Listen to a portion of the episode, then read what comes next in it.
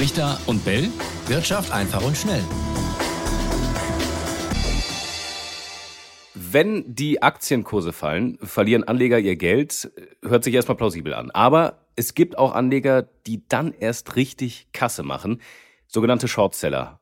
Leerverkäufer auf Deutsch. Äh, die spekulieren nämlich auf fallende Kurse und ähm, wie deren Geschäftsmodell genau funktioniert und ähm, was sich womöglich auch daraus ableiten lässt. Darüber wollen wir heute sprechen und damit herzlich willkommen zu dieser aktuellen Folge von Brichter und Bell. Wirtschaft einfach und schnell. Raimund, wie genau funktioniert denn dieses Prinzip der Shortseller? Moin Monetieren, ja, die Zeit für Shorts, die ist ja noch nicht gekommen, aber ich gehe davon aus, dass auch du im Sommer welche tragen wirst, oder?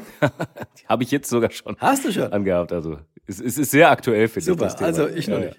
Für mich war es noch zu kühle. Aber egal, okay. Wie funktioniert das Prinzip? Also das funktioniert so, du verkaufst eine Aktie, die du gar nicht hast, weil du sie erst dann kaufen willst, wenn der Kurs gefallen ist. Die Differenz dann zwischen dem Verkaufskurs jetzt und dem späteren Kaufkurs der hoffentlich niedriger ist, der ist dann dein Gewinn. Läuft es dagegen andersrum, das heißt, wenn der Kurs steigt, nachdem du verkauft hast, dann machst du leider Verlust. Aber ich denke, das klingt recht kompliziert, unlogisch ist es vielleicht auch, aber es ist tatsächlich an der Börse möglich, erst zu verkaufen, bevor man kauft. Ja, aber das fragen sich jetzt, glaube ich, sehr viele, die uns gerade zuhören. Wie kann ich eine Aktie verkaufen, die ich überhaupt nicht habe? Ja, das funktioniert so, du musst sie dir woanders leihen. Also du verkaufst eine Aktie, die du nur geliehen hast. Dem Verleiher, den gibst du sie dann später zurück, wenn du sie dann tatsächlich kaufst. Und für das Ausleihen zahlst du dem Verleiher dann noch eine Gebühr. Mhm die dann hoffentlich vom erhofften Gewinn nur abgezogen wird und nicht von einem Verlust noch oben auf einen Verlust noch oben drauf kommt. Und weil du eigentlich ja gar nicht der Eigentümer der Aktie bist, die du verkaufst, heißt das Ganze deshalb auch Leerverkauf. Also Leerverkauf heißt, eine Aktie wird verkauft, die man gar nicht hat. Das funktioniert im Übrigen äh, nicht nur mit Aktien. Das ist an der Börse üblich für alles Mögliche, was an der Börse gehandelt wird. Also Indizes, Rohstoffe, Anleihen oder jetzt ja auch neuerdings Kryptowährungen.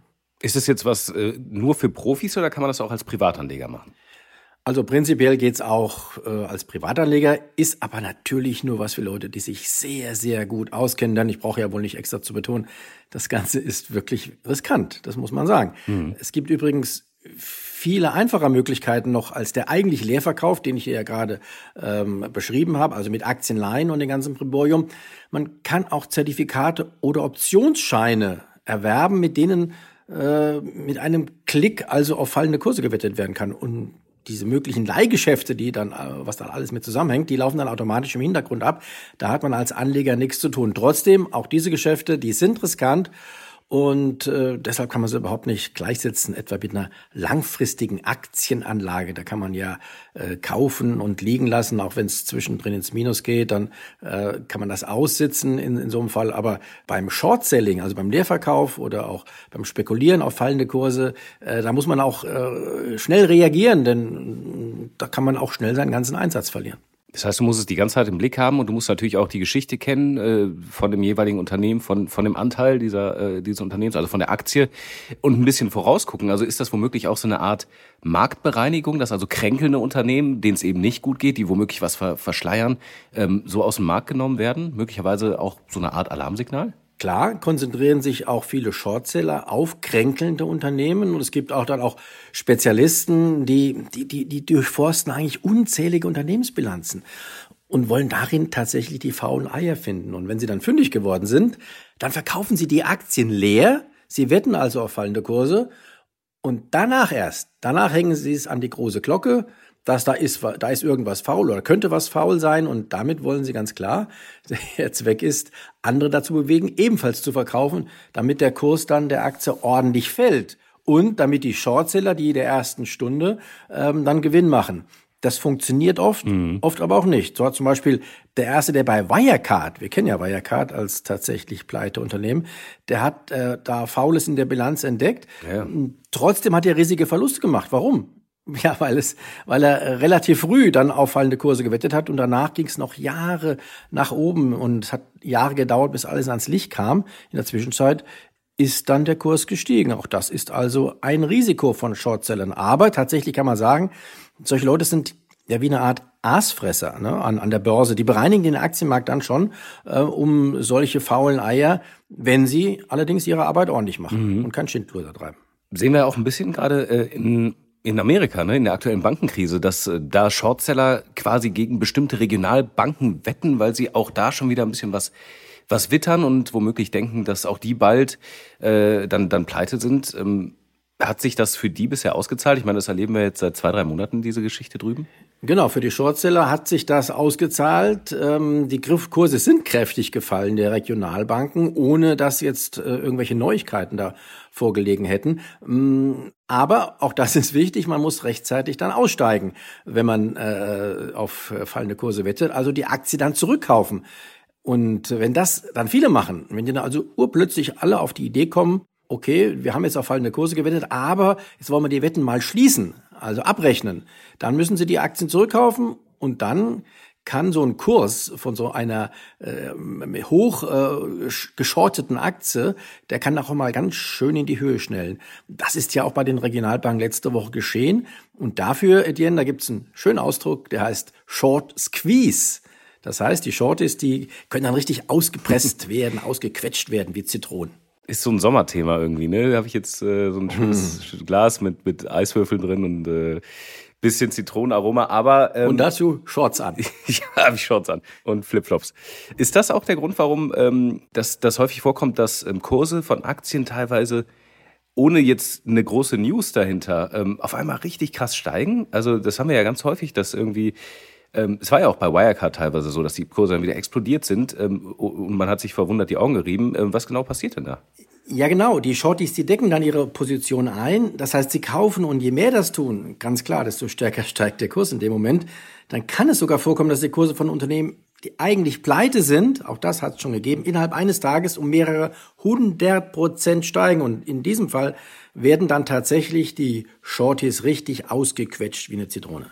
Ja, aber nicht nur die werden ausgequetscht. Also meistens sind es ja dann auch die Unternehmen. Also dieses Wetten auf fallende Kurse, das kann ja ähm, das Unternehmen, je nachdem, wie es so aufgestellt ist, wie es tatsächlich so um die, um die ähm, News steht bei diesem Unternehmen, um die Zahlen, aber auch kaputt machen, oder? Beziehungsweise deren Aktienkurse. Genau, es kann zum Beispiel auch Folgendes passieren. Jemand wettet auf fallende Kurse, macht also so einen Leerverkauf und streut danach schlechte Gerüchte über das Unternehmen, das er geschortet hat. Ähm, die setzen dem Aktienkurs dann zu, es geht nach unten und dazu eignen sich ähm, vor allen Dingen auch die sozialen Medien im Internet äh, neuerdings, äh, die werden sehr, sehr gerne für solche Angriffe genutzt. Also das ist ein Phänomen, das ist ein Problem, auf das man, auf das man tatsächlich aufpassen muss. Und das ist auch jetzt schon häufiger vorgekommen.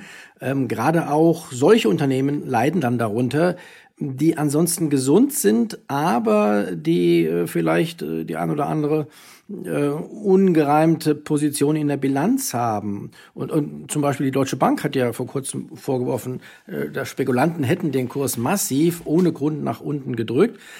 Tatsächlich äh, sind es solche Angriffe auf Banken ganz gerne, weil die Bankbilanzen ja nicht so ähm, einfach zu verstehen sind, vor allen Dingen dann auch nicht, wenn sich große Derivatepositionen darin verstecken. Die kann man von außen besonders schlecht beurteilen. Also Bankaktien sind dafür besonders anfällig, aber nicht nur die. Äh, wir haben es ja auch jetzt äh, gerade in der Immobilienbranche gesehen, äh, gerade in dieser Woche wieder. Wieder gibt es vermutlich, muss man sagen, weil es niemand sagt offiziell, ich shorte jetzt diese Aktie, wieder gibt es vermutlich Short-Attacken auch gegen Immobilienaktien hierzulande. Ja, und ich habe es ganz am Anfang gesagt, es ähm, man kann so ein bisschen was draus ablesen, je nachdem. Es gibt ja einige, die sagen, ähm, dass man eben genau das machen kann, wenn man sich das mal anschaut, wie die Shortseller so vorgehen, was die sich so ähm, quasi aufs Korn genommen haben, möglicherweise auch im bevorstehenden Crash am Aktienmarkt, ähm, an der Wall Street zum Beispiel.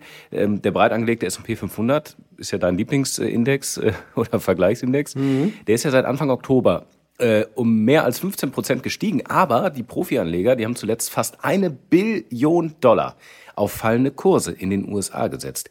Ist das jetzt tatsächlich so ein Vorbote für einen Crash oder was steckt dahinter? Also tatsächlich, manche vermuten das, dass äh, je höher die Short-Positionen auch gegen einen Marktindex sind, dass dann möglicherweise sich ein Crash andeuten kann, weil die äh, vermeintlich mehr wissen als andere. Ich habe da eine, eine andere Meinung. Für mich ist es sogar eher ein Zeichen für das Gegenteil, nämlich dafür, dass die Aktienkurse weiter steigen können. Denn wenn bei steigenden Kursen, wie das ja im S&P 500 der Fall war, wenn da so viele Leute gleichzeitig während des Anstiegs auf fallende Kurse wetten, dann ist der Markt zumindest eines, er ist weit davon entfernt, überhitzt zu sein. Und wenn einer überhitzt ist, der Markt, dann äh, ist es besonders problematisch. Ähm, dann denken alle nur noch, es geht weiter nach oben äh, und dann kommt es meistens anders, als die Masse denkt, dann, dann fallen die Kurse. Das heißt, das Überraschungspotenzial, das ist in diesem Fall, wenn der Pessimismus so hoch ist, eher auf der Oberseite. Also wenn es da mal nach oben geht, ähm, dann müssen sich Shorties wieder eindecken und schwupps ähm, steigen die Kurse wieder. Das stützt also eher. Man sagt deshalb auch, dass an einer Mauer aus Angst der Markt besonders lange nach oben klettern kann. Und diese Mauer aus Angst haben wir ja, wenn bei steigenden Kursen so viel Pessimismus am Markt ist, wenn so viele auf fallende Kurse setzen. Also mir jedenfalls macht diese Tatsache allein, also die Tatsache, dass so viele Short-Positionen äh, im Markt sind in den USA, mir macht diese Tatsache keine Sorge. Also ich glaube, diese Folge zeigt mal wieder, ähm, Aktienmarkt ist mehr als nur äh, Unternehmensanteile kaufen und ähm, auf Erfolg oder Misserfolg hoffen und sie lange liegen lassen. Aber ich glaube, genau das ähm, sollte für äh, Privatanleger XY ähm, wenn er das jetzt äh, alles gehört hat, was wir hier besprochen haben, wahrscheinlich dann eher der Weg des, des guten äh, Weges sein oder das, was wir auch öfter besprechen, ähm, langfristige Anlagestrategien mit einem ETF zum Beispiel. Wie gesagt, wir geben da keine Anlagetipps, aber äh, ich glaube, wir halten fest, Short Selling ist ein Thema für sich, auch wirklich recht kompliziert und ich hoffe, wir haben heute so ein bisschen Licht ins Dunkle bringen können. Und, und wir haben es ja auch schon häufiger mal thematisiert. Und ich glaube, Raimunds wird auch nicht das letzte Mal gewesen sein. Also das ist so ein Kapitel an der Börse. Äh, das ist tatsächlich eher was äh, für die Profis. Und das zeigt auch, dass, wie gesagt, Aktienmarkt nicht nur eine reine Performance-Geschichte ist, sondern wirklich viel auch mit Spekulation zu tun hat. Ja, zeigt aber auch, dass die Börse so unheimlich spannend ist und dass es immer was zu berichten gibt.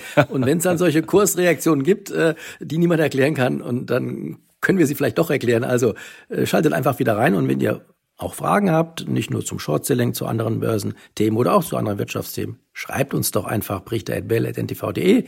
Ciao, ciao, bis zum nächsten Mal. Bis dann. Brichter und Bell. Wirtschaft einfach und schnell.